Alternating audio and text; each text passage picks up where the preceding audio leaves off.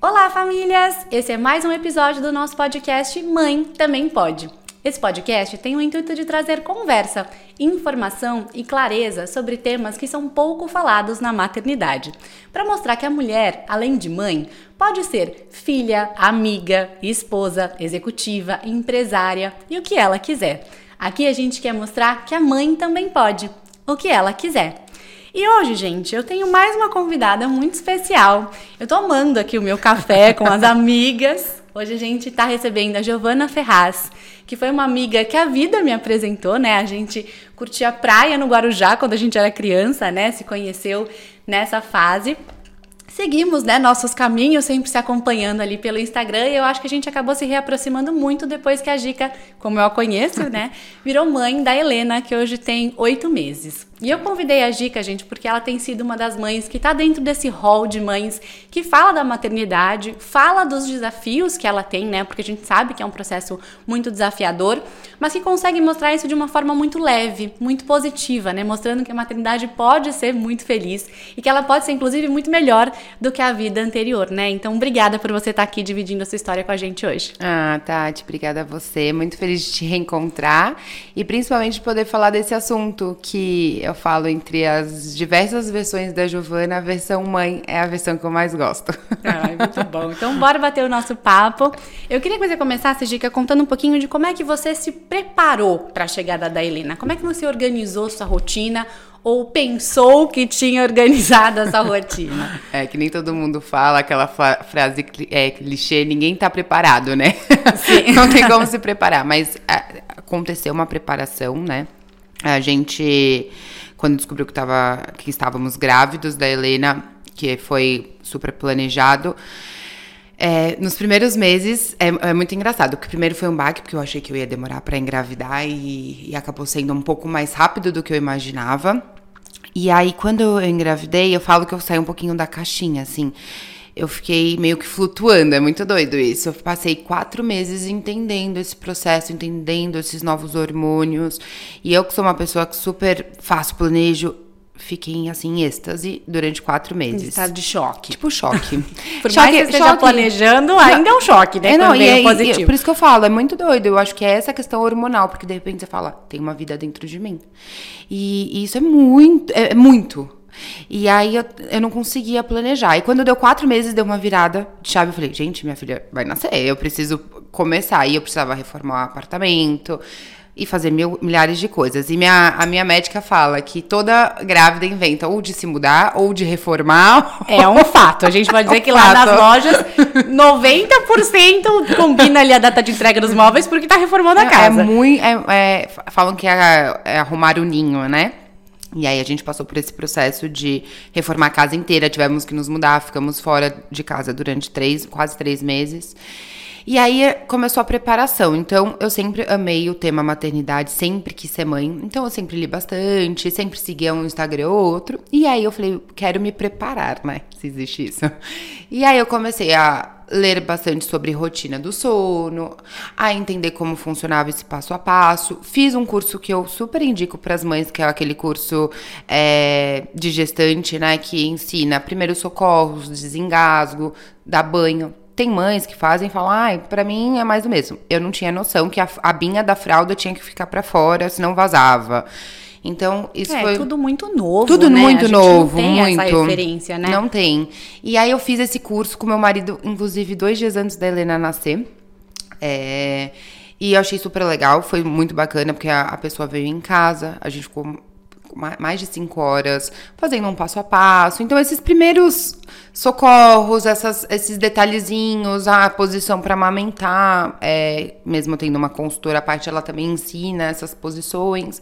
Ela olha as gavetas, fala o que, que é prático. Então, acho, acho que foi super útil, assim, no nosso dia a dia, deu uma ajudada, porque igual eu falei, eu não tinha noção como trocava a fralda, né? Você só vai ter quando você começar ali por a mão na massa. Então eu me preparei dessa forma. Então eu fiz também, eu, eu queria um, prato, um parto normal, então eu fui em busca do que tudo que eu podia fazer, eu hipnou, é, fiz fisioterapia pélvica, é, e tudo que Consultora eu poderia. de amamentação. Consultora de amamentação. Eu tive uma enfermeira obstetra, então, para que acompanhar meu parto. Então, essa foi minha preparação para a chegada da Helena. Fora, óbvio, o quartinho dela, o enxoval e todos os. O, tudo que eu poderia ter ali para me ajudar no dia a dia. Vocês chegaram a alinhar assim, vamos receber visita, não vamos? Como é que a nossa rede de apoio vai apoiar ou não? Che... Ou vocês deixaram mais no flow, assim? Não, a gente chegou, a gente conver... a gente teve um, um, uma prévia de uma conversa do que a gente queria e o que a gente não queria. Mas como a maternidade ela vem para nos ensinar que a gente não manda nada, não foi muito como a gente imaginou, assim. Eu acho que teve alguns alinhamentos que ok funcionaram, é, mas outros. Eu sempre falei que eu não queria visita na maternidade, mas no fim minha filha ficou na UTI, então não teve visita na maternidade. É, mas do restante eu acho que mudou tudo que a gente planejou não foi exatamente como. Era a minha próxima pergunta. Do que você planejou, saiu como planejado ou você descobriu que você tinha muito menos controle sobre a situação do que você imaginava? É, a, a Helena chegou na minha vida para me ensinar que eu não tenho controle de nada. Eu, eu falo isso que desde o dia 1 da Helena eu aprendi que eu não consigo controlar nada é, referente à maternidade. A Helena nasceu de 35 semanas. É, eu tive uma gestação super tranquila. Você não teve nenhuma complicação nada, de gestação? Nada, não tive nenhuma complicação. Todos os meus exames excelentes. Não tive diabetes gestacional, pressão alta, nada. E no dia que a Helena nasceu, ela nasceu... A minha bolsa estourou às 9h20 da noite. Ela... De manhã eu tava na minha médica. A gente repassou todos os exames, ela fez ultrassom. A Helena estava ótima. É, nenhum indício para ela nascer. Eu tava em casa, trabalhei o dia inteiro, terminei de trabalhar, fui pro Pilates, voltei super bem.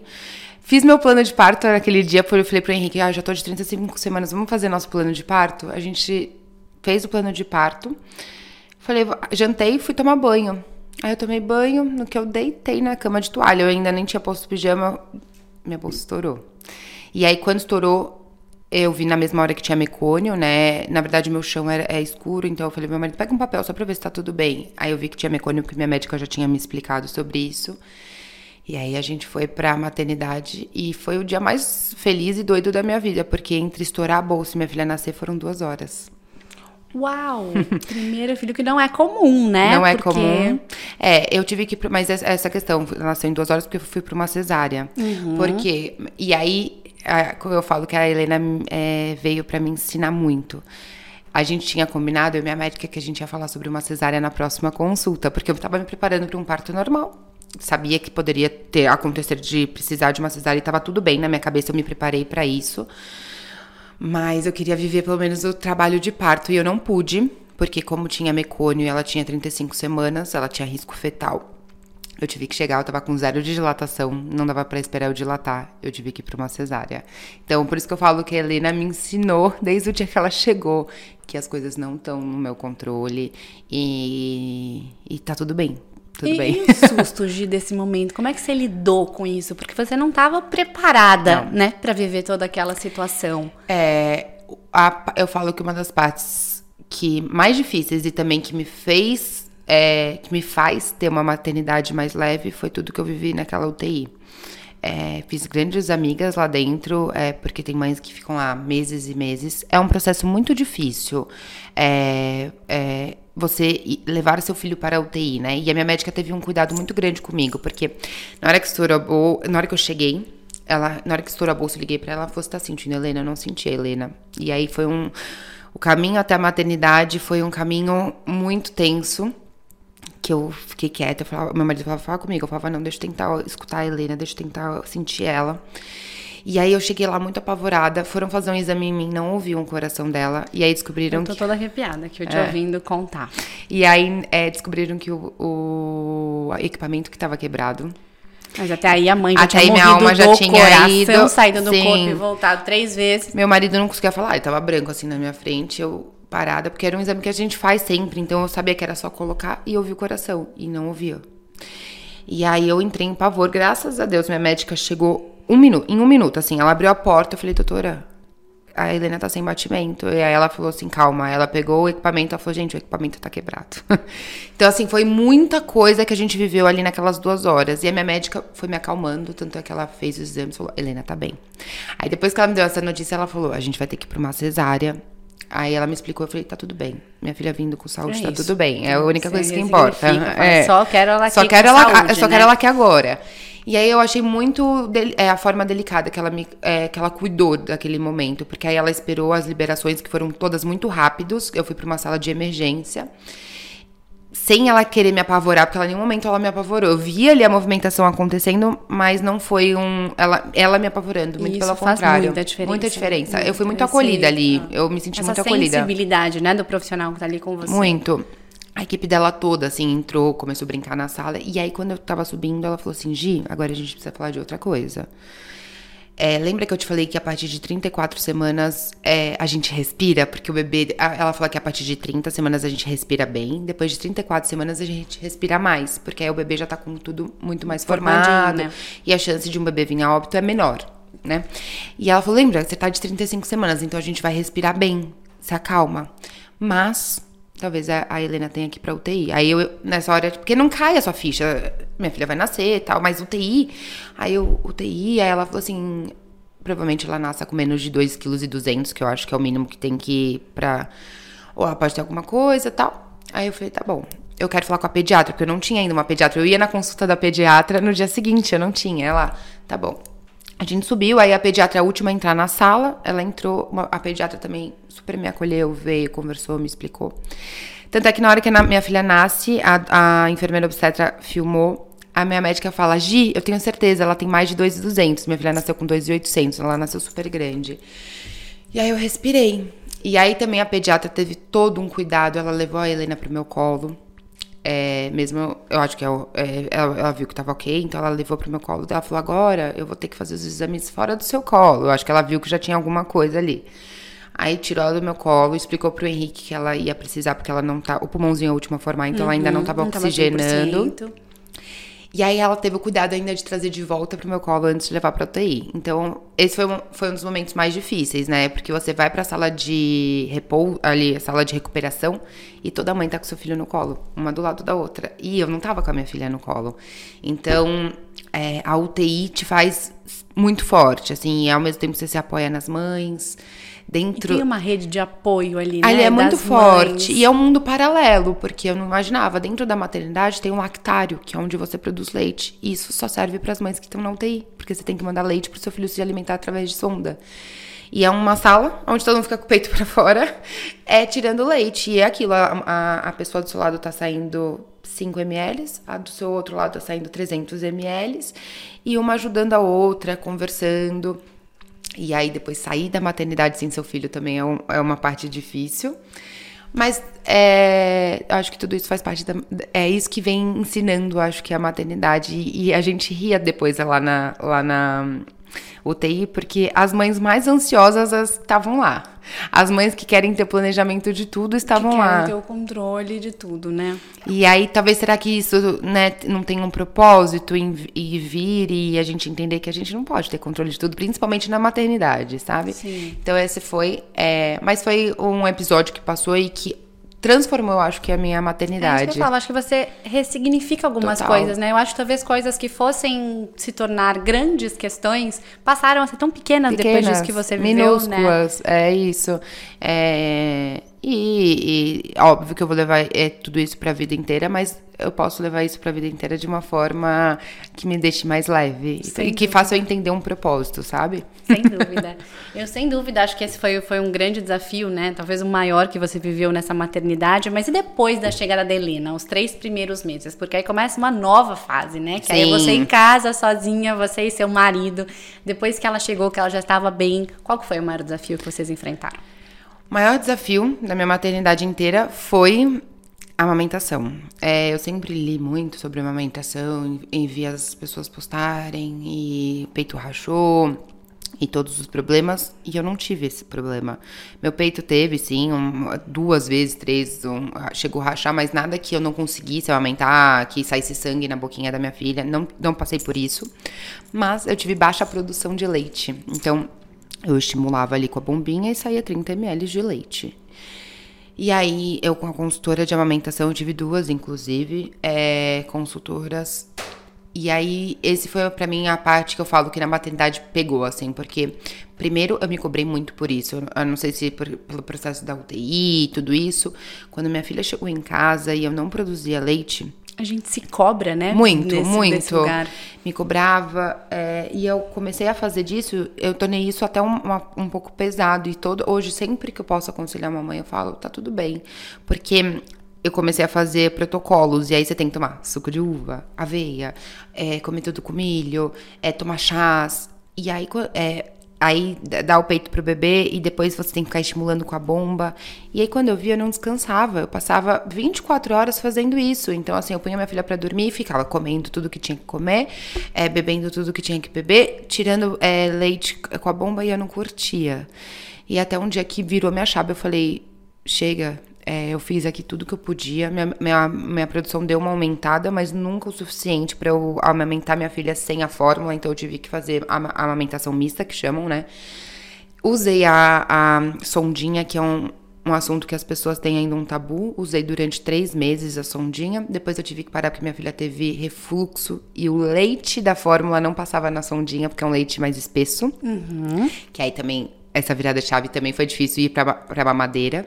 Mas minha filha hoje tem oito meses e ela ainda mama no meu peito. Então, assim. E também se não mamasse, eu acho que tá tudo bem. Eu acho que a gente tem que entender que a gente faz o nosso melhor e que a gente não pode. Eu não, eu não tinha como fazer mais. Tudo que eu podia, eu fazia.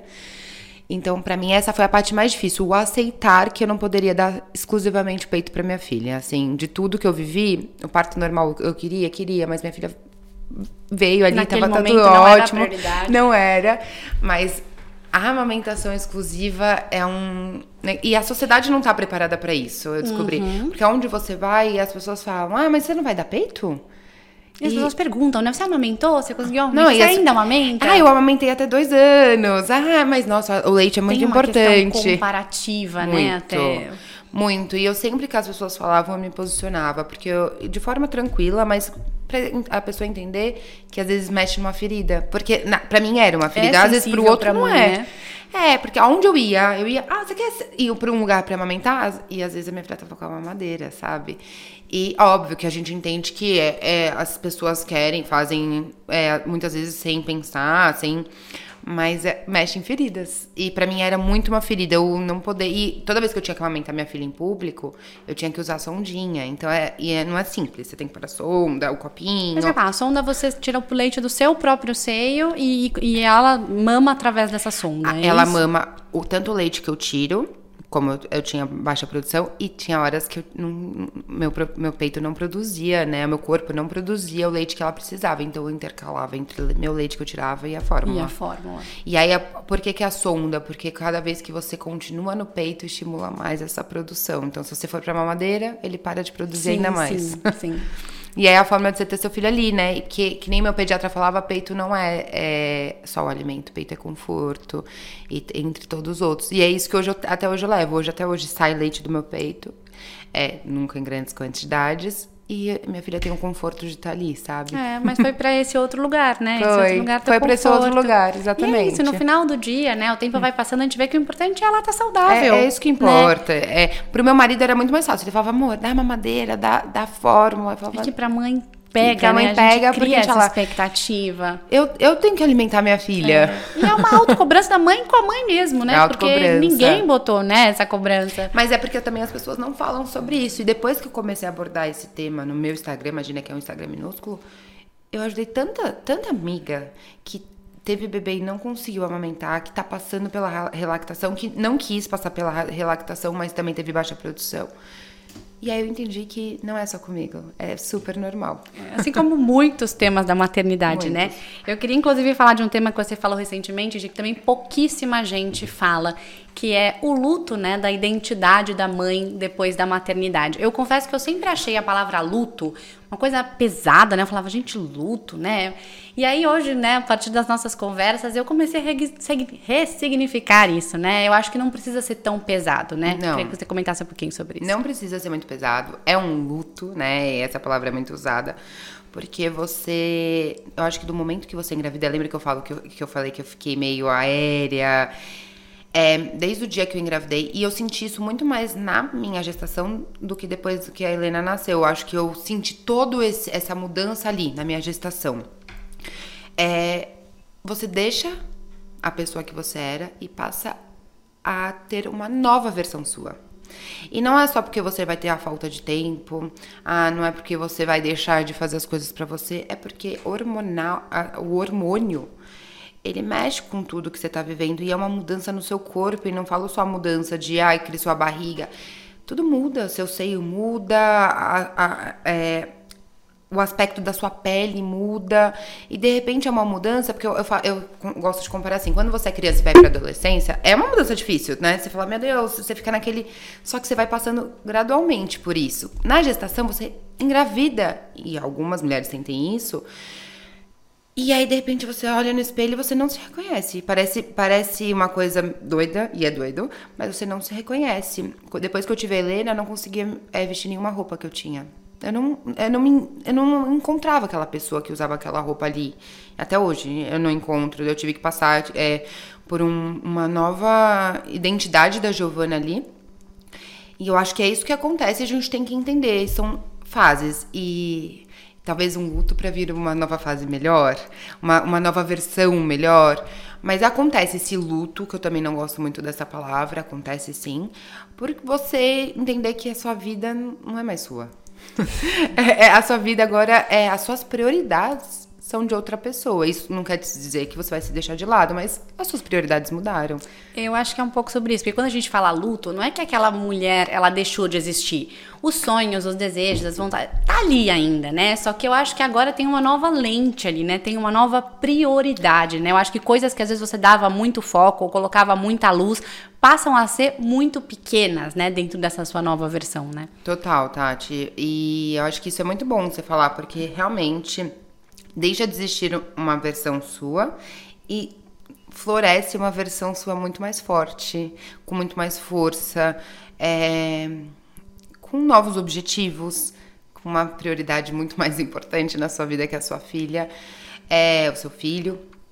Então, é, eu acho que esse luto podia ser chamado de uma transição, né? Uma é. transição de quem você foi para quem você é agora, como tudo que a gente passa na vida. É que eu acho que um filho ele vem exatamente mudando algumas lentes. E eu acho que é, a, a, é importante a gente se preparar e saber que isso vai acontecer. Mas levar isso de uma forma. Tá vindo o amor da sua vida pra cá, entendeu? Tá vindo seu filho, é, tá vindo alguém que vai ressignificar tudo na sua vida. Muito legal.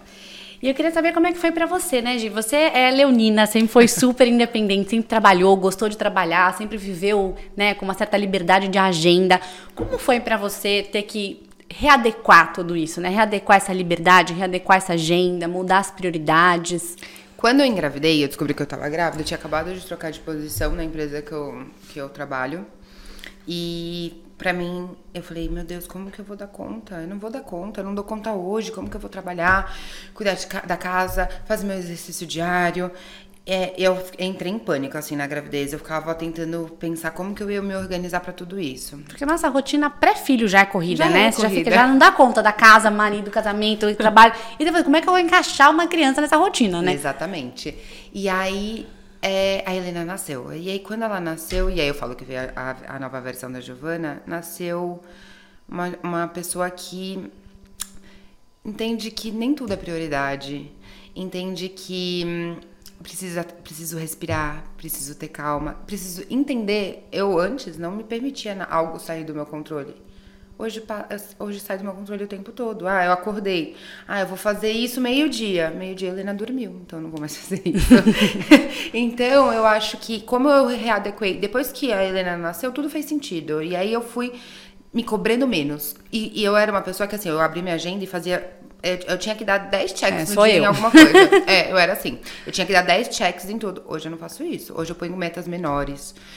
Eu, eu, quando eu já começo por muitas coisas, eu falo, não, isso não vai funcionar. vou fazer duas, né? Vou fazer duas. E não quer dizer que eu não vá fazer. Eu acho que é, Hoje a Helena tem oito meses, então hoje eu voltei a fazer minha atividade física mais constante. Eu acho que a gente aos poucos vai entendendo, porque o bebê cada vez que passa, não que ela exige menos de mim, mas a gente vai se adaptando a essa nova rotina juntas, né? De uma nova família. Então eu acho que é, é dessa forma que eu, consigo, que eu consigo encaixar. Toda vez que eu quero entrar no ritmo que eu vivia antes, eu falo, não, agora é uma nova vida. Sim, então eu sim, preciso. Isso não quer dizer que eu vou versão, né? entregar menos no trabalho, isso não quer dizer, é, quer dizer que eu vou me organizar de formas diferentes para poder entregar tudo que eu preciso na minha casa e fora da minha casa. E qual que é a importância é, da parceria com o seu marido nessa readequação de agenda, né? Porque vocês dois vivem juntos, né? Essa, essa liberdade ali um pouco mais limitada. E mesmo a relação de vocês, né? Como que foi essa parceria nesse momento? É, desde o dia 1 que a Helena nasceu, eu entendi o quanto é importante é, você ter um parceiro do seu lado, de fato, e não, e não um pai, né? Assim, um- um- a pessoa que esteja disposta a mudar a vida com você. É, desde o dia 1, a Helena foi pra UTI. O Henrique ficou 24 horas na UTI, sem dormir, sem comer. É, de mãozinha dada com ela na incubadora, porque eu não podia ir pra UTI. Eu tive que esperar, sei lá, 14 horas pra ir pra UTI, porque eu tava anestesiada. E tem que esperar, né, pra você poder ir. Eu esperei umas 10 horas, acho que pra ir. E desde aquele dia, eu acho que a gente foi, nós fomos nos construímos construindo como pais, né? Eu acho que a mãe já vive a maternidade desde o dia que ela descobre que tá grávida por toda essa mudança. É mais tangível pra mãe, é mais- né? muito mais tangível, mas o, é, o pai, ele, ele entendeu que ele virou pai ali mesmo, acho que na hora que a criança nasce. E, o Henrique fez essa função, ele fez e faz essa função de forma que eu possa estar aqui hoje, por exemplo. A gente sempre se dividiu, cada um com as suas funções. Então, o Henrique falou, é, os três primeiros meses ele não deixava eu dar banho e nem trocar fralda. Porque ele falava, você tem que amamentar. E eu ficava naquele rolê todo da amamentação. Então, ele falava assim, você foca na amamentação e eu faço, eu dou banho e troco as fraldas. E aí a gente se dividia pra essa cara. Então, por exemplo, como eu tinha que amamentar, é, usar, mesmo usando a sondinha lá toda a madrugada toda, ele acordava, pegava nenê, trocava a fraldinha, me entregava. E aí eu dava uma mamar que demorava, por causa da sonda, às vezes uma hora, uma hora e meia. E aí, às vezes ele falava, deixa que eu ponho pra rotar. E a gente ia se dividindo. E até hoje assim funciona. Hoje eu tô aqui tranquila. Eu sei que ele tá ali fazendo o, o papel dele como pai, da melhor forma possível.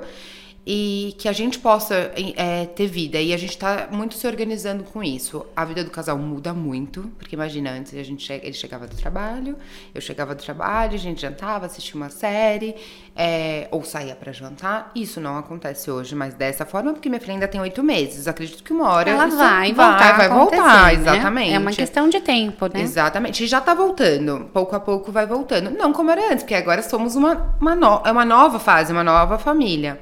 Mas o que eu acho que precisa é ter muito diálogo, porque ambos estão cansados, porque tem uma dupla jornada, né? É, é trabalho, problemas, e aí você chega em casa, é um bebê acordando a madrugada toda, é, gera um cansaço muito maior. Então, eu sempre falo que a gente precisou é, ter muito mais diálogo lá em casa para que funcionasse, que funcione todos os dias. Então, assim, um tá mais cansado, o outro assume, ah, você vê que o outro precisa, o outro assume. Hoje a gente se dividiu, então as partes, a parte da manhãzinha, das seis às oito, eu tenho para me cuidar, então fazer um exercício. E ele tem a parte da noite. A gente combinou das, das seis às oito e pouco da noite, ele tem para fazer um exercício e depois é o nosso momento juntos. E a gente vai se revezando nos cuidados com a Helena para que todo mundo possa ficar bem. E fim de semana a gente procura estar nós três sempre juntos para criar, né? Esse, esse momento. E a gente fala que o que importa na nossa casa é o tempo de qualidade, não a quantidade, é o que funciona pra gente lá. Muito legal. E eu queria saber como é que vocês se organizaram em relação à rede de apoio de vocês. Foi uma rede de apoio pais, mães, né, os avós da Helena, muito presentes ou vocês quiseram esse espaço de vocês, tipo, vamos tentar descobrir e aprender sozinhos primeiro? É, é aquilo que você me perguntou lá, acho que a primeira pergunta é como vocês imaginavam isso. Quando a Helena nasceu e aí ela ficou 10 dias na UTI e veio pra casa, a gente quis fazer da nossa, do nosso jeitinho. A gente quis. Eu e Henrique, a gente tava muito entregue um pro outro. A gente tava muito dependendo um do, do outro emocionalmente. Então, quando a Helena veio, a gente não quis ajuda dos nossos pais. Na verdade, os pais do Henrique moram em Jundiaí, é, no interior, então acaba complicando. E aí, meu pai também agora foi pro interior, então só tinha minha mãe aqui. Então a minha mãe me ajudou muito no sentido de ela trazia comida, ela fazia mercado e os cuidados com a Helena, trocar fralda, banho, era eu e o Henrique. Uma vez ou outra minha mãe ficava também olhando a Helena para eu tomar um banho. Sua mãe cuidou de você, ela na cuidou verdade, de mim. né? Isso é muito importante, muito importante. E aí eu e o Henrique a gente optou que a gente não queria é, rede de apoio até esses. Aliás, a gente quis a rede de apoio porque a gente estava sendo ajudados de outras formas, mas com, os, com o cuidado da Helena, a gente ficou eu e ele, até ela ter mais ou menos uns quatro meses. E aí, com quatro meses, a gente entendeu que a gente precisava de alguém para nos ajudar, porque eu ia voltar a trabalhar, né? Eu só voltei a trabalhar quando a Helena tinha sete meses, mas para esse processo fluir de uma forma tranquila. E aí a gente contratou a Lu, que hoje é a babá da Helena, que a gente fala que é um membro da nossa casa. E que para nossa casa funcionou muito a rede de apoio paga, porque hum, a Lu, ela valida tudo que eu quero passar para Helena, ela valida todos os meus sentimentos. Que às vezes os avós é um pouco mais difícil, né? Porque o avô é um amor louco, eu falo que é um amor doido. Eu nunca vi os meus pais e os meus sogros tão apaixonados. E eles são maravilhosos, mas o que funcionou pra gente no nosso dia a dia foi ter a rede de apoio paga. Então, de segunda a sexta no horário comercial, a gente tem a Lu que nos apoia para que a gente possa trabalhar e, e também poder preencher as outras lacunas da vida. Não, e é muito bom, né? A gente entender aquilo que funciona para cada família, né? Exato. né? Então, acho que é entender dentro da sua dinâmica familiar, dentro da sua disponibilidade de tempo, qual que é o modelo que, que funciona, né? Porque Exato. não vai ser padrão para todo não mundo, Não vai ser, né? e é isso que eu sempre falo para as pessoas, a gente tem a oportunidade de ter a Lu e para nossa família funciona. E para nossa família até ela ter quatro meses, a gente quis que fosse essa dinâmica. Mas é isso, é o que eu sempre falo para todo mundo.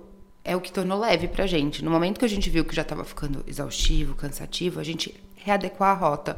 Porque eu não quero ser aquela mãe que no futuro fale, ah, eu, eu, abandonei tudo por você, filha, porque não é isso. Sim, vou colocar esse peso, né? Esse no, peso. No filho, essa e, e isso não quer dizer que eu tenho que trabalhar. Eu poderia falar, não quero mais trabalhar mas é, é o lance de eu tomar decisões do que me faz feliz também, não só o que me faz feliz, o que faz meu marido feliz, o que faz a família feliz. Eu acho que é isso. Cada um vai ter. Ah, eu não quero mais trabalhar. Perfeito. É isso. Se você quer se dedicar a esse momento. Se funciona pra funciona. sua família. Tá, tá ah, não vai ter né? uma babá. Perfeito. Ah, eu vou pôr na escolinha. É, eu acho que é isso, entendeu? O que, a o que a... é de cada uma. E sem se culpar também, porque é isso. Tudo bem que nasce a mãe, nasce a culpa, a gente entende, isso é verdade, mas se culpar, você tá fazendo o seu melhor. Você acha que tem uma, uma, uma certa culpa da mãe em usar essa rede de apoio? 100%. Assim, eu vou deixar com a minha mãe para eu fazer um esporte. Você se sente culpada 100%. do tipo... eu, por exemplo, nunca consegui. Eu consegui uma vez deixar com a minha mãe e com a minha irmã. E mesmo com a Lu, no começo, eu falava assim, ah, eu falava pra Henrique, ah, eu acho que eu vou fazer amanhã, mas ah, eu não vou fazer, não, eu vou deixar com... Ele falava, Giovana, a Lu tá aqui para fazer isso, por favor. Aí eu falava, você não se sente culpado? Vai que ela dá um sorriso e eu não tô, eu perco alguma coisa. Ele falava, não. Você então, sente que você tá faltando ali de não estar tá sempre. 100%? E a, é e, e a culpa isso, é muito né? doido que, assim, pelo menos é, com as minhas amigas que eu converso, nesse grupo de mães, a, não existe a culpa paterna. Assim, meu marido, ele vai pro trabalho, ele vai viajar a trabalho, ele, tipo, desconectou só aquela chavinha. E tá tudo bem. Ele fala pra mim, mas eu sei que tá tudo bem, ela tá com a mãe. Eu já, quando vou trabalhar, saio de casa, eu fico mandando mensagem, tá tudo bem? É uma eu ainda não consigo me desconectar. A culpa ela faz parte da minha vida, mas eu não deixo que a culpa também me domine. Me domine. Então assim, eu entendi que eu preciso fazer uma atividade física para minha saúde mental, para minha saúde, que isso vai ser melhor para minha filha. Então, eu também comecei a trabalhar essa culpa nesse sentido. É... Faz esse combinado com você também. Né? Comigo, né? porque é isso. Senão a minha maternidade vai virar uma maternidade massiva. Assim, eu não faço nada porque eu estou me culpando. E aí eu estou sempre cansada, eu estou sempre em falta comigo. E aí eu entendi que não faz sentido. Então, assim, eu lido com a culpa hoje de, de outras formas, mas não deixo de fazer as coisas que são importantes também para a Giovana antes de ser mãe. É que eu acho que é importante a gente ter isso é, no nosso dia a dia existe a versão mãe, que me dedico ali 100%, e tem a versão Giovana. Mulher. Mulher, né? esposa, aqui a, trabalha fora, e tá tudo bem. Tá tudo bem. E você precisa ter um espacinho para cada uma delas na precisa, sua agenda, né? Precisa. Elas precisam também ser, ser vistas, ser enxergadas. Eu acho que é super importante a gente reforçar para quem tá passando, né? Quem tá nesse comecinho, que a rotina vai se ajustando, né, vai, né, Quando você olha os primeiros meses, os primeiros três meses, hoje já é muito diferente, né? Muito. Né? Eu falo isso para toda amiga que acaba de ter filho. É sim, é, os três primeiros meses são desafiadores porque você nunca fez aquilo. Então é, é tudo muito novo, né? Cuidar de um bebê Você não sabe como você cuida de um bebê. E é por isso que eu sempre brinco falo, por isso que as mães de segundo, segundo filho falam, ah, é muito mais fácil. E você tem o primeiro, né? Mas é muito mais fácil porque você já não tem tantos medos, né? E você entende que a vida vai voltar. Eu acho que é, tem vários livros, né? Eu li um livro maravilhoso é, é, durante meu porpério, ali no áudio do meu porpério, que fala isso. A, a, a, os primeiros meses é normal. Você é, tem uma rotina super ativa, de repente a sua vida é só trocar fralda, dar TT e cuidar da rotina de sono do seu filho. Então, os primeiros meses te deixa meio, meu Deus, mas a vida volta. Ela, ela volta melhor. volta e volta muito melhor. E, Gi, como que você acha que a maternidade influenciou o seu próprio crescimento, o seu autoconhecimento? Ela me influencia todos os dias, até hoje, né? Eu acho que é, a Giovana de antes não respirava, a Giovana de antes só planejava, a Giovana de antes só se cobrava. E hoje, a Giovana, versão mãe, ela vive hoje. Pela primeira vez eu vivo hoje. Assim, desde que a Helena chegou, eu posso falar, eu vivo hoje. Até eu era pessoa que no sábado já tinha uma agenda completa até 10 horas da noite, assim, ó. Hoje eu só respiro, assim, eu tenho uma coisinha aqui, uma coisinha ali, e eu vou vivendo aquele dia, eu vou vivendo, eu vou me conectando com aquele momento. E isso foi o que a maternidade me trouxe. Até uma certa presença, uma mais presença, no momento, né? De estar tá, tá ali. Exato, totalmente. E teve alguma mudança de perspectiva que você se surpreendeu? Que você falou assim, nossa, eu não imaginei que eu ia pensar dessa forma, que eu ia agir dessa forma. Teve alguma coisa que foi diferente a, acho, acho que o tempo todo acontece isso, com tudo. Como tudo, para mim, muito, o mindset mudou. É, eu acho que é isso. Eu, antes de eu engravidar, eu falava, eu não vou conseguir voltar a trabalhar, eu não vou conseguir é, viver Aquele, isso. Aquele famoso paguei a língua. Paguei a língua. Ah, eu paguei a língua. ah, eu paguei a língua. Putz. Acho que todo dia a gente paga a língua. Ah, meu filho não vai usar chupeta. Minha filha saiu da maternidade usando chupeta. Ah, minha filha, ai, não, ela não vai usar mamadeira, porque não tinha noção, né, do que ela usou a mamadeira. E aí, e ela ainda tá com oito meses, eu vou pagar muito a língua. eu acho que esse é todos os dias. Muito bom. E de recentemente você falou sobre a beleza da maternidade, né? De quando nasce uma mãe, nasce também uma família, né? E que a vida não acabou, né? A gente tá falando um pouquinho aqui antes de começar que existe, né, uma linha hoje na internet muito forte de querer mostrar essa maternidade nua e crua, que muitas vezes mostra uma realidade muito dura. E a gente falou aqui, né? Existem N desafios, né? Não significa que a vida vai ser fácil, nem que todo dia vai ser um mar de rosas. Mas que dá pra gente enxergar muita beleza nisso tudo, né? A vida, você falou, a vida não acabou, né? Com a chegada não. da Helena, a vida começou. Então eu queria que você comentasse um pouquinho sobre isso. É, eu acho, eu acho essa é, frase muito bonita, né? A vida começar. Porque hoje nos grupos é, de mães, nos na internet, você só vê uma maternidade que você fala, meu Deus, e é isso, gera até mais ansiedade. O muro das lamentações, né? É, foi o que a, a, a, a, durante a gestação eu, me gerou uma ansiedade danada, porque eu falava, eu não vou conseguir. As mães, olha lá, o peito racha, é, o parto é horrível, ah, o bebê não dorme nunca mais. Então, como que o eu vou puerpério, ter? Né? Puerpério, né? E eu, eu falo até pro meu marido, a gente tá 10 anos juntos, 9 casados. Eu não tive filho antes por esse medo.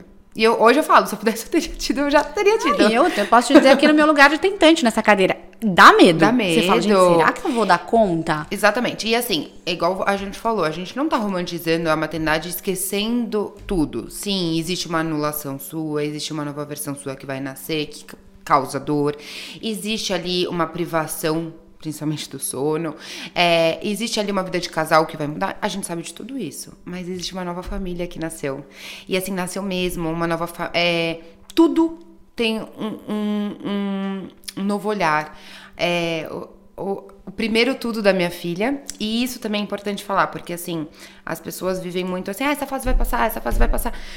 Desde o dia 1 um, eu curto todas as fases. E aí as pessoas Ai, só vai, com cinco meses fica bom. Gente, a minha filha tá com oito meses, eu pisquei, minha filha tá com oito meses. Tudo passa. Então, assim, para todas as Passa mães que rápido, passam né? rápido. Então, assim, toda vez que eu vivi uma fase difícil, que eu tava exausta, cansada, até hoje, minha filha ainda acorda, às vezes, essa noite ela acordou três vezes. Eu penso, já já vai passar. Então, assim, eu sempre penso, eu trago pro agora, já já vai passar. E assim como vai passar ela bebezinha, assim como vai passar. É, ao mesmo é, tempo que é bom, é ruim, né? Porque Exatamente. Passa muito rápido, e né? eu acho Aquela que é isso. Se a gente fica pondo uma lupa de tempo, ruim, né? ruim, ruim. Ai, quero viver o futuro, que eu vejo muita mãe querendo viver o futuro. Ai, essa fase, ai, não vejo a hora que ela ande. Aí quando anda, putz, não vejo a hora que ela. É sempre uma projeção desse futuro que Desse futuro. chegou, né? E assim, a vida mudou, lembra? É uma nova fase. Vamos viver ela. Vamos olhar e falar. Vai ter os dias de choro, vai ter os dias de medo. Mas ela vai passar. Então, toda vez que é, eu estava no meu auge de cansaço, ou falando, putz, que saudades da Giovana que podia acordar o horário que quisesse, eu penso, agora eu tenho minha filha, eu tenho novas, novas prioridades.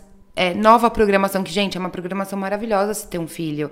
Sabe, você se readequar. É, o seu dia tem milhares de outras alegrias. Então, eu sempre falo pra toda mãe, curta o momento, vai passar. vai passar. E assim como vai passar também todas essas fases. E me falaram uma frase assim, a gente tá muito... A gente, nós pais sempre ficamos esperando muito o primeiro, o primeiro dente, a, o primeiro mamãe, e a gente esquece que. E a gente não sabe quando vai ser o último. Então, assim, eu não sei a última vez que minha filha vai mamar no peito. O último barulhinho que ela fazia, ela não faz mais. Ela fazia uma carinha que ela não faz mais. Então, assim. Isso é muito legal, né? É muito, muito legal. Então, tentar viver o hoje, sabe? E pensando que logo passa. Muito bom, Gi. Eu, eu tô amando o nosso papo aqui. Mas pra gente encerrar, eu sempre pergunto para as nossas mães é, uma pergunta que é relacionada ao nosso nome, né? O mãe também pode. Depois que você virou mãe, o que, que a mãe também pode? Tudo. é, mas é, e é isso, essas limitações que a sociedade põe. A mãe pode tudo. A mãe, principalmente a mãe pode ser feliz. Então, a mãe ela pode ser uma profissional excelente, a mãe pode ser uma dona de casa excelente, a mãe pode ser mulher, esposa, é, ser uma excelente mãe. É, mas eu acho que para você poder tudo isso, você tem que se permitir e tentar, por mais que seja difícil, porque quando nasce a mãe, nasce a culpa. Se cobrar o menos possível, você tá dando o seu melhor. E é isso, tentar encaixar, e sem pressa. É isso. Toda vez que eu me pergunto, ai, s- é, você voltou pro seu peso? Não, ainda não. Mas eu não tô com pressa. Ai, você voltou a fazer. Não. Eu tô fazendo aos poucos. A gente pode e a gente vai se ad- adequando. Lembra que eu falei ah, da, da infância pra adolescência? Teve um processo ali pra gente passar. Ai, da adolescência pra fase adulta. Teve um processo nasce um filho, tem um processo de você se adequando pra você voltar ali à sua vida. Eu acho que a gente não tem que ter essa fúria de voltar até a rotina de antes. Não, agora você tem uma nova família, você tem novas prioridades, você tem coisas tão maravilhosas acontecendo. Aos poucos, vai voltando. Não, não vai voltar, né? Para aquele mesmo Pra aquele formato. não, nunca. né? Porque agora você tem isso, tem uma outra prioridade, É tem uma nova isso. agenda. Eu acho que é respeitar o seu processo, né? Porque o Total. processo da Giovana é diferente do processo da Tati. Eu acho que tem Muito. uma coisa das redes sociais que a gente acaba, né, criando ali uma comparação. Às vezes alguém que pariu ali há um mês já tá Já tá com aquele corpo. corpo. E lembrar que, gente, aquela pessoa tem aquele corpo porque ela tá ali, né, se dedicada para aquele propósito Exato. muito tempo, né? Você tem essa disposição de tempo, você tem esse desejo, né? Exato. Você tem essa necessidade, né? é uma eu acho que autocobrança na mãe muito grande por essas comparações. Ah, meu filho fez isso, meu filho nasceu dente com tanto tempo. É, eu acho que é. Na minha casa funciona. T- Todas as vezes que as pessoas falam assim, ai, será que a Helena vai começar a andar? Aí ela tem que engatinhar. Eu falo, gente, ela não tem que nada. Vamos, vamos esperar o tempo dela? Aí sempre falam, ah, mas você engatinhou com um ano. Aí eu falo, a Giovana, a Helena vai ter a fase dela. Porque isso gera uma cobrança. Quando a Helena começou a, a demorar pra rolar, as pessoas. Aí eu fiquei- ficava fazendo exercício com a minha filha até que eu entendi. Falei, pera. A minha filha é um ser humano, ela tem o tempo dela, ela tem a rotina dela, ela não é igual o bebê. Tem uns bebês no meu prédio, a Helena dorme bem até, né? Super bem. Só que tem. A Helena come super mal. E a gente lá com a nutricionista, infantil. Ela não, ela não virou a chave ainda que ela tem que comer. E tá tudo bem. Aí eu sempre falo pra mãe que fala pra mim, "Mas- mas ele, ela não, ele não dorme. Eu falei, mas ele come. tá vendo? Tá tudo bem. Tipo, vamos, vamos olhar o que, que tá bom aqui. A cada fase eu acho que é isso. Então a mãe pode tudo. É, principalmente se permitir ser mais leve e menos autocobrança e não deixar que a sociedade te cobre tanto. Perfeito. Gi, muito obrigada. Obrigada foi uma delícia você, o nosso Tati. papo. Adorei te Eu receber, amei. adorei todos os insights. Acho que foi muito inspirador. Então, obrigada por você estar aqui com a gente hoje. Obrigada a você, amei falar desse assunto que mudou minha vida. Obrigada. Obrigada. Esse foi mais um episódio do nosso Mãe Também Pode. E a gente se vê na semana que vem. Tchau, tchau.